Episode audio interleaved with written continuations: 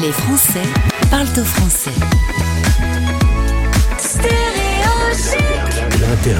Si vous avez loupé les épisodes précédents, petit rappel. Mathilde part il y a deux ans pour faire un petit séjour de deux mois en Nouvelle-Zélande. Finalement, elle va y rester deux ans, bloquée par le Covid.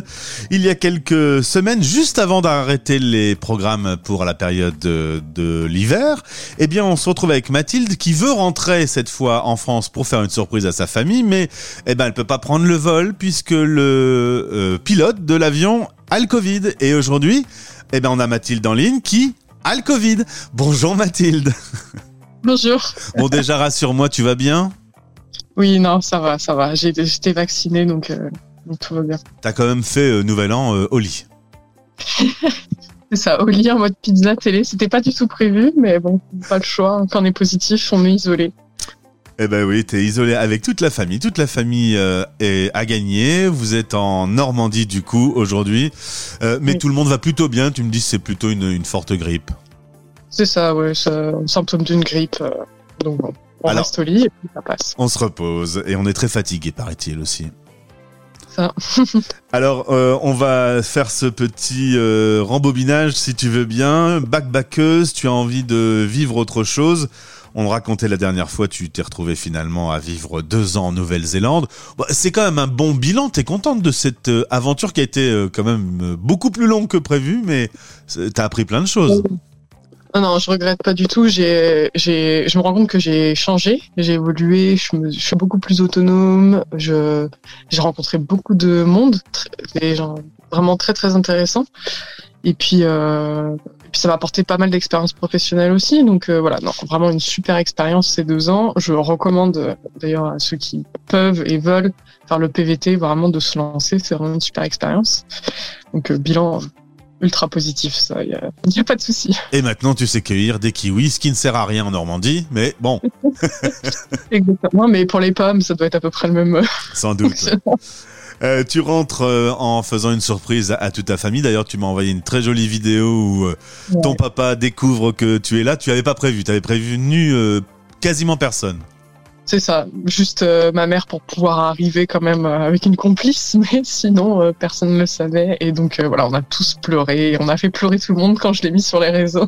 bah, je me doute. Bah oui, ça devait être une belle surprise pour tout le monde. Et d'ailleurs, Ouais. plein d'accolades. Finalement, tout le monde malade.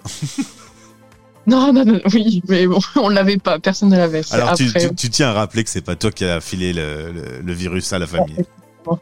je ne l'ai pas ramené de Nouvelle-Zélande, non. Ouais, Justement, parlons-en de cette Nouvelle-Zélande. On est dans un pays, là, en France, où on a une moyenne de 200 000 cas depuis quelques jours. Euh, faut quand même rappeler que la politique de la Nouvelle-Zélande, c'était zéro cas. Euh, tu dois Mm. un peu halluciner quand tu vois aux infos, aujourd'hui, 230 000 nouveaux cas en France. Ouais, non, mais ici, j'ai l'impression que là, dès qu'on en parle, euh, tout le monde dit ah oui, euh, un tel l'a eu aussi, etc. En Nouvelle-Zélande, on ne connaissait personne qui avait le Covid. Ouais. Limite, on, enfin, on entendait que par les médias en fait. Et ouais, ils confinaient pour quatre cas en Nouvelle-Zélande. Ouais, 230 000 versus 4 cas, c'est pas pareil. Euh, mais en attendant, euh, aujourd'hui, euh, te voilà de retour en France. T'as pas eu l'occasion de voir grand monde, du coup. Euh, les amis, tout ça. euh, tout le monde sait que t'es là, mais euh, pour l'instant, tu peux pas les voir. Euh, c'est ça. Au bout d'une semaine, j'ai été euh, du coup euh, positive, donc je me suis isolée. J'ai eu le temps de voir que euh, voilà, ma famille proche, mais toujours pas les autres. Donc j'ai hâte. Je pense que t'es euh, également allé au supermarché et que tu as tripé devant un rayon qu'on appelle le fromage. J'ai fait ça, je crois, deux heures après être arrivé de l'avion. Euh, j'ai été bah, du coup faire les courses et euh, mais j'ai tellement rigolé. Genre à chaque rayon, j'étais mais waouh, mais c'est vrai, genre ah mais des apéricubes, j'adorais ça. C'est- c'est pas- Non, mais du fromage à raclette, il y a un rayon entier, un, en- entier quoi. Alors qu'en Nouvelle-Zélande, il doit faire aller deux mètres de rayon fromage et il y a que l'équivalent du gruyère quoi. Ça s'arrête là. Et euh, du saucisson, ça n'existe pas. Euh, Je pense que tous les expatriés qui m'écoutent, ils sont d'accord avec moi. Le fromage de saucisson, c'est peut-être ce qui nous manque un peu le plus euh, à l'étranger. Ouais, la gastronomie française, quand même, on trouve pas l'équivalent euh, ailleurs. Rien que ça, c'est déjà une bonne nouvelle. La famille, quand même, avant le, le- le fromage et le saucisson. Ah ouais, les deux. Hein. Ils vont adorer entendre cette interview. Quand t'as voulu rentrer, le, le- pardon?